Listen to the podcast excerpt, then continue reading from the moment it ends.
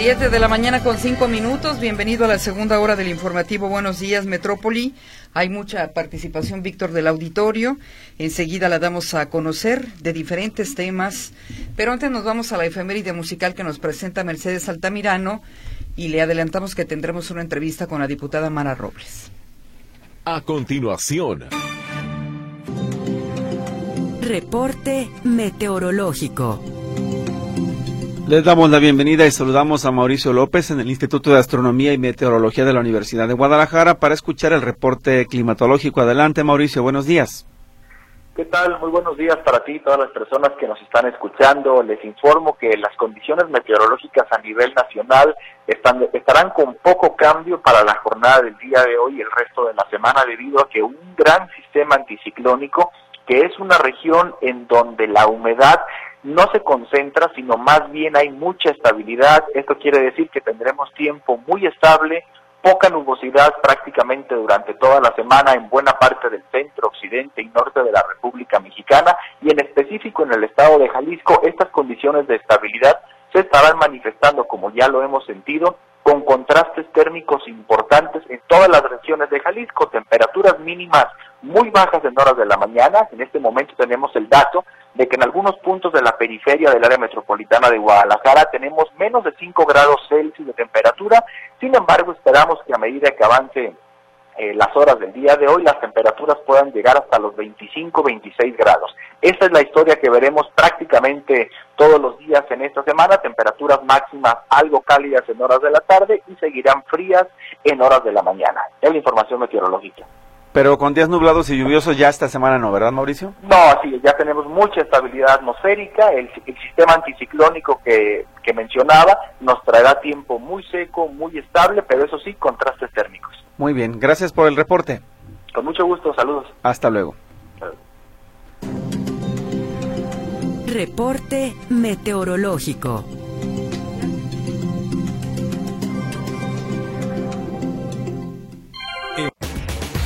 La entrevista en Buenos Días Metrópoli. Bueno, usted eh, ya sabe, está informado, se lo dijimos en su momento, el Congreso local aplazó la discusión y aprobación de la iniciativa de reforma enviada por el gobernador de Jalisco para garantizar un presupuesto constitucional para la Universidad de Guadalajara. Para hablar de este tema, tenemos en la línea telefónica el gusto de saludar a la diputada Mara Robles. Diputada, muchas gracias por acompañarnos esta mañana en Radio Metrópoli. Muy buenos días. Muy buenos días, el gusto es mío, querida Griselda, aquí estoy a la orden. Platícanos, diputada, ¿qué fue lo que sucedió? Mira, fue una jornada extraordinaria en la que se desahogaron más de 23 reformas de ley.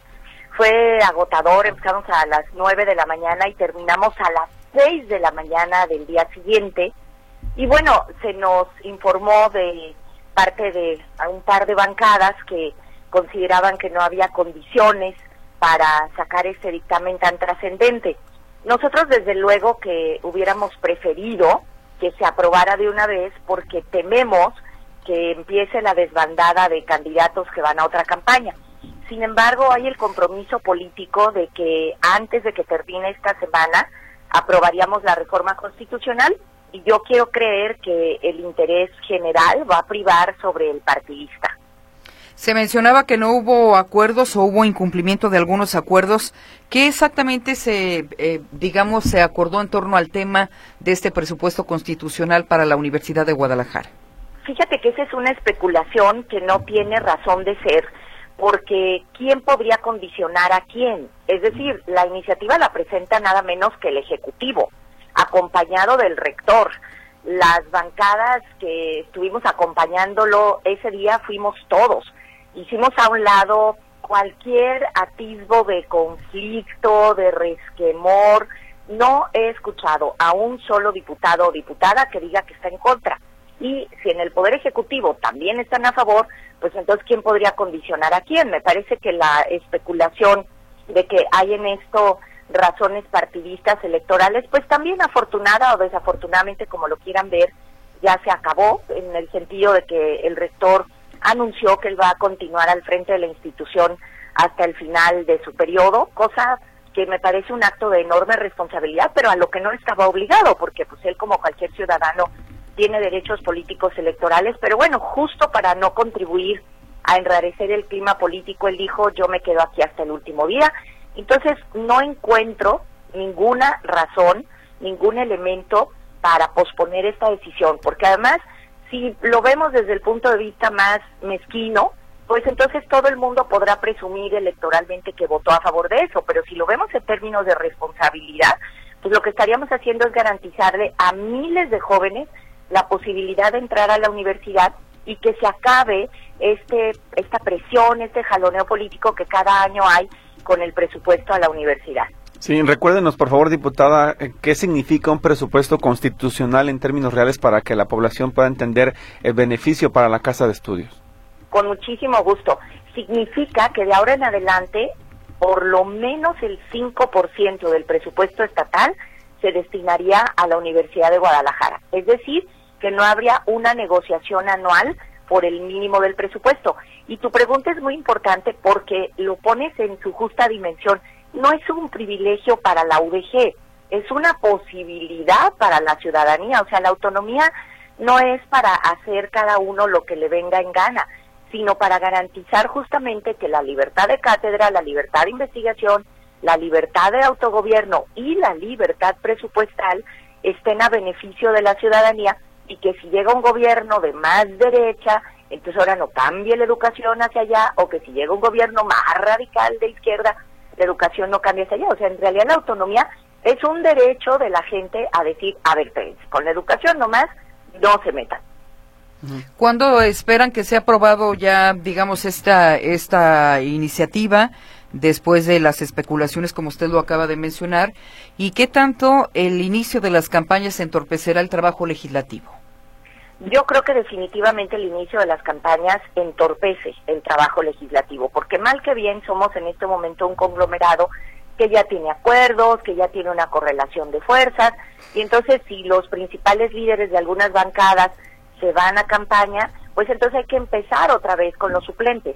Y yo creo que esta iniciativa debería aprobarse antes del jueves de esta semana.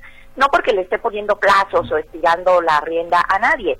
Yo lo que creo es que todavía hay muy buenas condiciones y quiero decirte de verdad que todo el mundo, aunque fuera en la madrugada, estaba un poco triste, decepcionado de que no saliera, porque todo mundo tiene deseos de contribuir y de decir yo participé en esa reforma. Entonces yo diría que antes del jueves tendríamos que cerrar este capítulo y que tendríamos que demostrarle a la ciudadanía que más allá de diferencias políticas somos capaces de construir consensos en todo lo en torno a lo importante y de dejar atrás los conflictos. O sea, al final de cuentas esto es política y por lo tanto la gente tiene derecho a cambiar. O sea, las personas que antes tuvieron diferencias, que estuvieron enfrentados, pues tienen derecho a conciliar. Si no, imagínate, las guerras y los desencuentros serían permanentes si todo el mundo pusiera por delante los rencores, las diferencias y los conflictos. Entonces, pues yo hago un llamado a la serenidad, a la responsabilidad y haría un llamado porque todas las partes sean congruentes y aprobemos esta reforma ya. Entonces sí hay algo detrás, diputada, si no, no vendría este llamado de atención. Eh, digamos, esta iniciativa ha sido aprobada ya en la Junta de Coordinación Política y de repente no entró en la sesión. Bueno, más bien fue aprobado en la Comisión de Puntos Constitucionales y no tienes idea de qué alegría expresó el PAN, Movimiento Ciudadano, por supuesto, Hagamos, el PRI, o sea, todas las bancadas estamos en esto. Entonces, bueno, pensemos que es algo así como un suspiro, como que contuvimos la respiración y vamos a salir adelante. Tenemos que contribuir a que en lugar de enrarecimiento, en lugar de encono, en lugar de incertidumbre, lo que debemos es certeza. Porque vuelvo a reiterar, aquí quien va a ganar son los estudiantes que no van a quedar fuera de la universidad, los profesores que pueden tener la expectativa de un aumento salarial. No creas que los profesores de la universidad tenemos un salario privilegiado. En todo el país hay necesidad de que esto cambie y sería una señal nacional para todas las universidades y para que cualquier intento de gobernadores y gobernadoras de cualquier partido cesen ya la idea de domesticar a las universidades. O sea, las universidades en el mundo tienen que tener una especie de capel que las proteja de los vaivenes políticos. Y claro, las universidades tienen que rendir cuentas, tienen que ser transparentes, tienen que tener calidad, es decir, las universidades también tienen que responder con sobriedad y con probidad a este mandato, o sea, un derecho también es una responsabilidad. En ese sentido, cuando presenta la propuesta el gobernador y la respalda el rector, llega con candados para establecer que la universidad lo destine, como usted señala, al beneficio de los estudiantes académicos, o ya queda en las facultades y autonomía de la universidad ejercer ese presupuesto, ese 5%, como consideren pertinente. Bueno, lo que pasa es que la universidad tampoco se manda sola, tiene una ley orgánica y esa ley orgánica le establece fines muy concretos, o sea, nosotros tenemos que tener docencia, dar buenas clases, tenemos que hacer investigación y ahora que estoy recorriendo las diversas universidades públicas y privadas con el tema del agua, no tienen idea de cómo me ha eh, verdaderamente impactado la calidad de los investigadores, es decir, tienen cosas realmente relevantes que ofrecer a la ciudadanía y a veces no nos damos cuenta suficientemente de ello. Y bueno, también tenemos la obligación de difundir la cultura porque no se trata solamente de estar en un salón, se trata de que los chicos puedan ir al cine, puedan ir al teatro, puedan tener artes plásticas, puedan tener música, literatura. O sea, en, fíjate, en Jalisco solo tenemos el 36% de cobertura para educación superior, cuando en México es del 44, en América Latina el 55 y el promedio de los países de la OCDE 77. O sea, que más bien nos tenemos que apurar para poder llegarle a más jóvenes y que haya más desarrollo, porque una comunidad que no está preparada, pues tampoco va a obtener mayores beneficios económicos, ni personales ni sociales. Entonces, más bien nos estamos emparejando, no te creas que estamos haciendo algo muy innovador que digamos, es más bien detener el rezago. Bien, pues entonces eh, tienen batallas muy cercanas, batallas inmediatas. Está la aprobación de este presupuesto constitucional y también la reforma al sistema de pensiones de la Universidad de Guadalajara, que no, digamos, tiene el acuerdo de todos los trabajadores. Es muy importante que lo menciones porque la Universidad de Guadalajara hace algunos años hizo un cambio que le significó ser de las pocas que no están en quiebra, de los pocos que ahorita podemos precisamente prever que podemos planear, que nos podemos adelantar y creo que hay que analizar todo lo que haya que analizar con toda calma, hay que hacer diálogos permanentes, información, hasta que a nadie le quede ninguna duda. Y bueno, eso es algo de lo que se tiene que decidir en el Consejo General Universitario. Y lo que yo siempre les digo es que soy la misma en el Consejo y en el Congreso. Es decir, que si en el Congreso soy preguntona, pues en el Consejo también. Entonces, cuenten con que jamás me prestaría algo que fuera lesivo a los intereses de los trabajadores, porque yo también soy trabajadora en la universidad, pero al contrario, yo creo que es una propuesta sumamente positiva que tiene la ventaja de evitar que nos veamos en penurias y bueno, pero hay que explicarla, hay que conocerla, hay que dialogar, que para eso somos universitarios. Así es. Eh, algunos eh, profesores han criticado la falta de información de por lo menos hace cinco años respecto al sistema de pensiones de la Universidad de Guadalajara, de las minusvalías, que significa pérdidas, y también de estos eh, sueldos de hambre para los maestros de asignatura. El 60% tengo entendido, usted me corregirá, son maestros de asignatura, pero que ganan muy poco en comparación con algunos otros privilegiados. Pues mira, lo de los privilegiados es un decir, porque en mi caso soy profesora titular, sé con doctorado y mi salario no llega ni a los 30 mil pesos. En realidad, el problema de los malos salarios en las universidades es nacional y es una de las cosas que yo espero, sin afanes partidistas, que se corrijan con la llegada de una científica a la presidencia de la República. Es decir, eh, tenemos la posibilidad de lograr nuestro sueño de que se dedique educación el 8% del Producto Interno Bruto. Estoy convencida de que los maestros de asignatura tienen que tener salarios dignos y también estoy convencida de que las páginas de transparencia de la universidad no mienten y hasta ahora el fondo de pensiones no ha tenido minusvalías. Por el contrario, insisto, es uno de los más sanos de este país, pero hay que transparentarlo, hay que publicitarlo, hay que demostrarlo para que nadie tenga dudas. Y me consta que el sindicato de académicos, de trabajadores y el rector están teniendo encuentros profusos por todas las escuelas, por todos los centros universitarios, para explicar, porque de lo que se trata es de tener una decisión responsable y la información que hasta ahora yo tengo y modestamente como economista he podido entender, es una reforma sumamente favorable para nuestros intereses y donde los trabajadores no estaríamos sacrificando nada, pero insisto, hasta que todo el mundo tenga toda la información, no decidamos nada a la carrera, que no hay necesidad. Bien. Diputada, como siempre, muchas gracias por la información al auditorio de la Estación de las Noticias. La agradecida soy yo, Grisela, que tengan un gran día. Gracias, diputada. Muy buenos días. La entrevista en Buenos Días Metrópoli.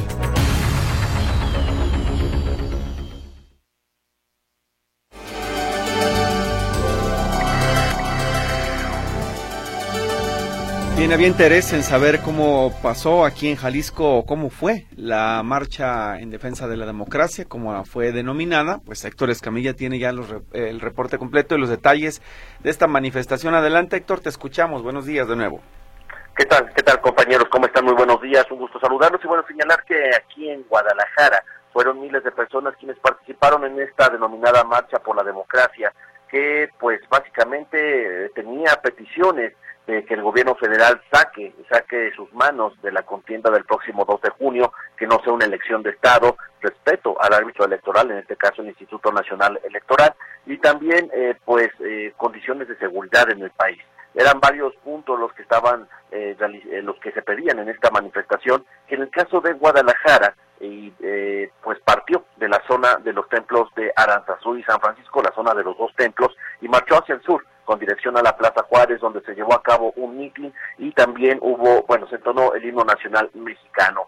Eh, por ahí eh, hay una disparidad de cifras, porque, por ejemplo, en un principio los, ah, los cuerpos de emergencia cifraban en aproximadamente 15 mil personas las personas participando en esta manifestación. Posteriormente, la autoridad eh, modifica la cifra y cita 40 mil personas. la realidad es que cuando ha habido, por ejemplo, conciertos en la Plaza Juárez, y se habla, por ejemplo, de 30 mil personas, que es algo que se ha llenado en alguna ocasión este espacio, pues se cubre también lo que es la, el paseo, la zona de 16 de septiembre y la zona de la calzada independencia, es decir, eh, pues por mucho más la cantidad. Entonces, eh, además que en la Plaza Juárez, digamos, había huecos. Eh, que no se llenaron, mucha gente estaba tratando de protegerse del sol, entonces se iban debajo de los árboles, pues había, digamos, estos huecos en algunos puntos de la Plaza Juárez. Entonces, eh, cifras conservadoras hablan de 15 a 20 mil personas, los organizadores y algunas autoridades hablan de 40 a 50 mil personas. Entonces, siempre habrá en este tipo de eventos disparidad de cifras. hay mensajes importantes dentro de este, de, este discurso. Hubo una oradora única en el meeting que se lleva a cabo en la Plaza Juárez, se llama Carla Zúñiga, es una joven, eh, que enfatiza, eh, por ejemplo, uno de los aspectos que resalta es la necesidad de mayor participación de los jóvenes en la toma de decisiones en general en la política, pero también en el proceso electoral. Eh, pero también hace un señalamiento particularmente a los adultos mayores que pues no cedan su voto y no elijan a partir de programas sociales que los benefician de momento pero que eventualmente pues serán insostenibles. Escuchemos parte de lo que dice la oradora eh, de este evento. A los mexicanos que ya han vivido muchos años y que han sufrido las vicisitudes de un sistema corrupto, les pido en nombre de sus hijos y sus nietos que confíen en nosotros, las nuevas generaciones, porque los valores que ustedes nos transmitieron no los vamos a olvidar. Por favor, por favor, ya no confíen en beneficios a corto plazo de agentes que les dan el pan hoy, convirtiéndose en el hambre de mañana para tus nietos. Confíen más en su familia que en los discursos mesiánicos de aquellos que pretenden solucionarlo todo dando aquello que no les pertenece. Y bueno, esto es parte del mensaje que dio eh, Carla Zúñiga, esta joven que, pues, eh, reitero, enfatizó la unidad en su mensaje, señalando que no debe haber divisionismos generados por actores políticos, clara alusión al, presidente Andrés Manuel López Obrador, que fue criticado en varios momentos por varios de los manifestantes que participaron en esta movilización. Eh, son 40 organizaciones de la sociedad civil quienes organizaron este evento que aunque si bien es la marcha por la democracia, bueno, no podemos dejar de lado que también hay un tinte político. Varias de las organizaciones que participaron en esta protesta, pues también ya, han señalado su simpatía por la candidata de la coalición PAN PRI PRD Xochitl Galvez, es decir, no se puede dejar eso de un lado, también que hay hay mano, hay mano también, eh, por ejemplo, Confío México, entre otras organizaciones que pues ya han manifestado su, su preferencia por esta candidata. Entonces, eh, si bien una marcha que a mucha gente, que reunió a mucha gente, hay que decirlo, eh, con el único fin de la defensa democrática, pues otros sí eh, con un claro tinte y posicionamiento político. Esta es la información, compañeros. Muy buenos días. Bien, Héctor, muchísimas gracias por la información y muy buenos días. Hasta luego. Hasta luego. Claudia Manuela Pérez en la otra línea telefónica con más noticias y una advertencia. Brasieres Viales en el centro. Claudia, te escuchamos.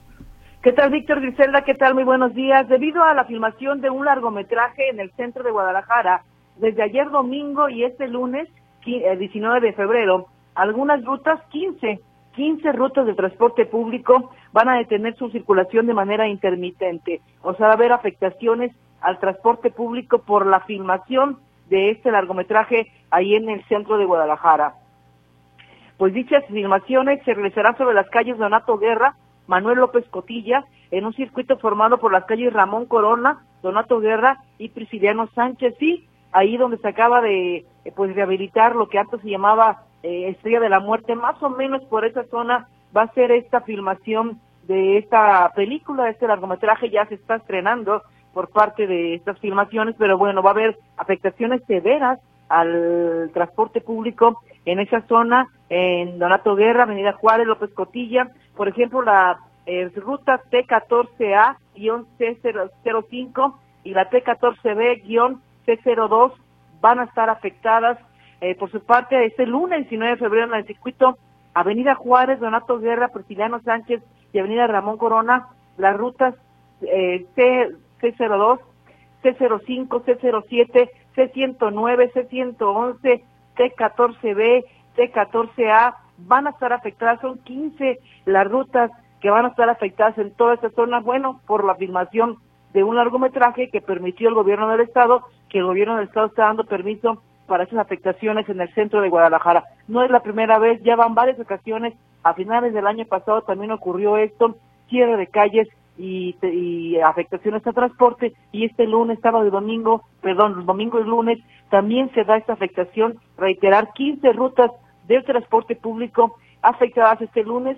Mucho cuidado ahí en, la, en el circuito Donato Guerra, Avenida Juárez, Prisciliano Sánchez y Avenida Ramón Corona, afectada al transporte público en forma intermitente, o sea, casi toda la mañana. Mi reporte, muy buenos días. Muy bien, Claudia, muchísimas gracias. Para que usted lo tome en cuenta si es usuario del transporte o va a transitar por ese lugar, afectaciones a la, a la vialidad que ya comenzaron el fin de semana debido a esta producción cinematográfica. Hacemos una pausa, regresamos enseguida porque hay participación del auditorio y después vienen los espectáculos.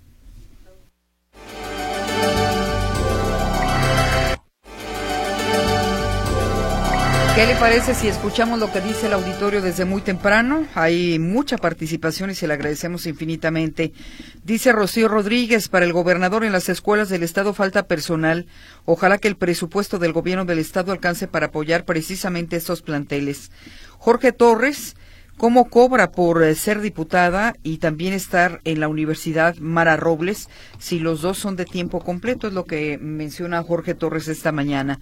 Laura González, yo le puse crédito a mi tarjeta de mi pasaje y el camión, al igual que el tren, no la aceptaron. Decía que era una tarjeta inválida. Rubén Villa dice que las instituciones de salud mental deben seguir recibiendo apoyo o presupuesto por parte del gobierno federal porque mucha gente lo necesita. Terrible lo ocurrido en Tlaquepaque con estos jóvenes. Pues eh, cuatro adolescentes de 14 y 15 años y los dos adultos a que se refiere la información son muy jovencitos, estamos hablando de 20 y de 23 años de edad. En los últimos 15 días el municipio ha registrado eh, cuatro multihomicidios con un saldo de 15 personas asesinadas. Realmente tiene que haber una respuesta por parte de las autoridades porque incluso se reforzó con la Guardia Nacional y con la defensa la seguridad en Tlaquepaque y continúan sucediendo estos hechos. Y lo que falta también saber es la actuación del municipio, porque de acuerdo a las primeras investigaciones y datos que se generan de este acontecimiento tan lamentable, los menores venían de un centro nocturno de nombre Tropidanza, ahí en la zona del Cerro del Cuatro. Pero ¿qué hacen niños de 15 años en un bar de estas características, eh, altas horas de la madrugada, y que la autoridad no haya clausurado un lugar por infringir los reglamentos? Creo que Tlaquepaque también tiene mucho que explicar Así es. Eh, bueno, tenemos más, eh, mencionaba, a ver si es la misma, es don Rubén Villa, que decía que qué terrible lo que ocurrió, ocurrió en Tlaquepaque. Carlos González, ¿por qué dicen que se garantizará a todos los alumnos el poder entrar a la Universidad de Guadalajara? Esto será para preparatorias en este caso. No hay una garantía de que todos los que aspiran a tener una carrera profesional lo logren, pero sí, por supuesto, aumenta la matrícula. Dice también si quitarán el examen de admisión y pregunta, ¿todo alumno con certificado de preparatoria podrá entrar? Así es. José Valencia dice eh, eh, 700 mil se me hace mucho para eh, esta marcha en el Zócalo. Esta manifestación no marcha, perdón, en el Zócalo capitalino ayer que se reunieron en defensa de la democracia. Algunos eh, medios de comunicación manifestaban que era en defensa de la democracia, otros decían que era para exigir al presidente López Obrador que sacara las manos del proceso electoral y otros para evitar que se atente contra las eh, instituciones en materia electoral que han garantizado de alguna manera que eh, se realicen votaciones tranquilas y en paz. Así es, y hay participación del auditor en WhatsApp al respecto. Dice, la gente ayer pedía defensa de la democracia. ¿Defensa de qué? Porque Lorenzo Córdoba no se burló ayer de las lenguas indígenas. Pregunta, es evidente que lo de ayer fue totalmente derechista. En el mismo sentido, Cristian García, y siguen con sus marchas ridículas defendiendo lo indefendible, solo malinformando a las personas y muchas de ellas no saben ni a qué van. Lorenzo Córdoba es uno más del sistema que ganaba como si de veras trabajara. Seamos sinceros, a ellos no les importan las personas ni el bien del país, es lo que dice este comentario. Y en otro mensaje que tiene que ver con este mismo tema, dice, respondiendo a la persona que dice, ¿dónde estaban esos que marcharon ayer en 2006? Le quiero decir que nunca como ahora se han puesto en riesgo las instituciones, como en este sexenio, por causa del inquilino de Palacio. Ahora yo pregunto, ¿dónde están todos esos que votaron por AMLO en 2018? cuando van, ¿Cuándo van a protestar por la tremenda inseguridad del país? Por la falta de medicinas en el IMSS, que ya casi se parece a Dinamarca, dice Gustavo Quintero también en su comentario. Bien, pues eh, de ambos bandos, porque parece que sí está muy polarizada la población, unos están en contra de esa manifestación, otros están a favor, ambos tienen derecho, ¿eh? Y es un derecho garantizado en la Constitución. Así es de que, aunque se molesten unos y otros, tienen el mismo derecho todos. Así es. Vámonos a la información de espectáculos. Claro que sí, los espectáculos, porque ayer fueron los BAFTA. En la noche vamos a ver qué películas fueron las galardonadas, entre otra información del fin de semana. Katia, buenos días, te escuchamos, adelante. Hola, ¿qué tal? Muy buenos días. Pues efectivamente se llevaron a cabo la entrega 67 de los premios BAFTA, donde la cinta Oppenheimer acaparó los galardones al llevarse siete de tres estatuillas a las que estaba postulada. También considerados los premios más importantes del cine bajo la organización de la Academia Británica, se consideró a la película de Christopher Nolan como la mejor película, además de tener al mejor director al mejor actor de reparto, mejor actor y mejor banda sonora, lo que la mantiene con altas posibilidades pues de que sea la triunfadora en los Oscar, mientras que la película Barbie, pues este no, no pudo, no pudo obtener ni un solo galardón de los cinco, de las cinco nominaciones a las que estaba eh, postulada. Además, la cinta española La Sociedad de la Nieve se quedó sin el premio a la película de habla no inglesa y fue la zona de interés quien se impone en esta categoría. Rodrigo Prieto, este cinefotógrafo mexicano que estaba nominado a Mejor Fotografía, perdió el BAFTA frente al desempeño de Hoyte Van Hoytema en eh, Oppenheimer y en la categoría de animación la cinta estudio del estudio Gilby El Niño y la Garza fue quien obtiene esta estatuilla de los BAFTA. Además Emma Stone ganó a Mejor Actriz por Pobres Criaturas guion original fue para Anatomía de una Caída y guion adaptado para American Fiction. Y también se llevaron a cabo los eh, People's Choice Awards, en donde la gente es ahí la que vota por cuál es la mejor película. Y ahí sí, Barbie fue la ganadora como mejor película, pero insisto, en los People's Choice Awards, ahí sí gana, pero en los BAFTA, pues les volvieron a hacer el feo. Y quienes asustaron a sus seguidores fue el grupo Duelo, y es que esta agrupación se presentó el fin de semana en Monterrey, en la Arena Monterrey, y justo cuando viajaban rumbo a su siguiente show, sufrieron un accidente automovilístico en el, en el kilómetro 29 de la carretera Monterrey-Reynosa, se dirigían a San Antonio, Texas, y mediante un comunicado este grupo informó que como resultado del accidente algunos miembros de la agrupación habían sufrido lesiones y fueron trasladados a diversos hospitales de la región metropolitana de Monterrey.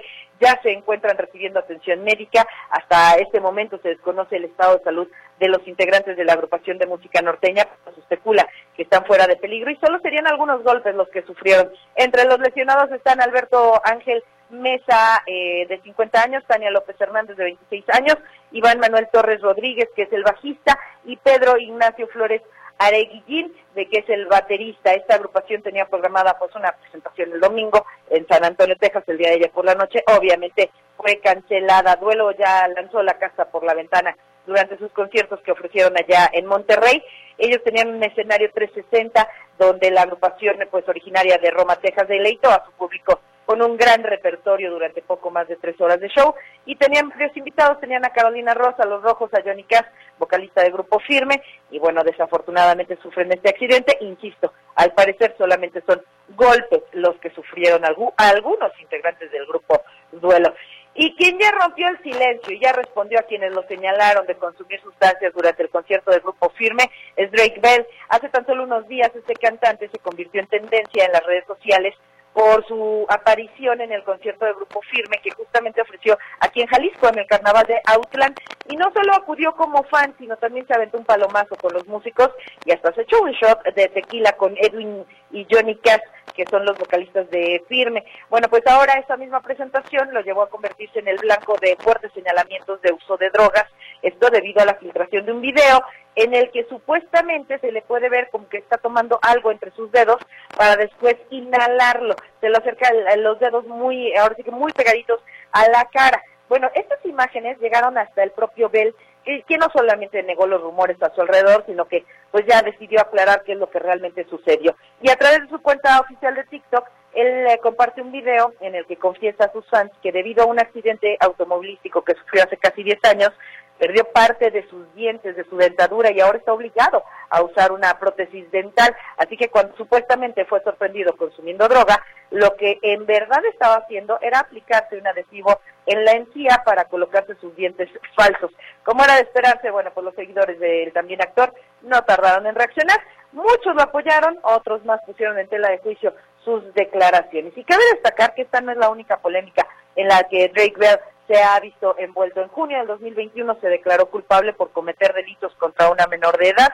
En abril del año pasado causó gran revuelo luego de que fue reportado como desaparecido, pero horas más tarde aclaró que todo se trató de un malentendido y que había perdido nada más comunicación con su familia y sus amigos por un descuido con su celular. Así que así las cosas con Drake Bell. Hasta aquí el reporte de los espectáculos, por supuesto.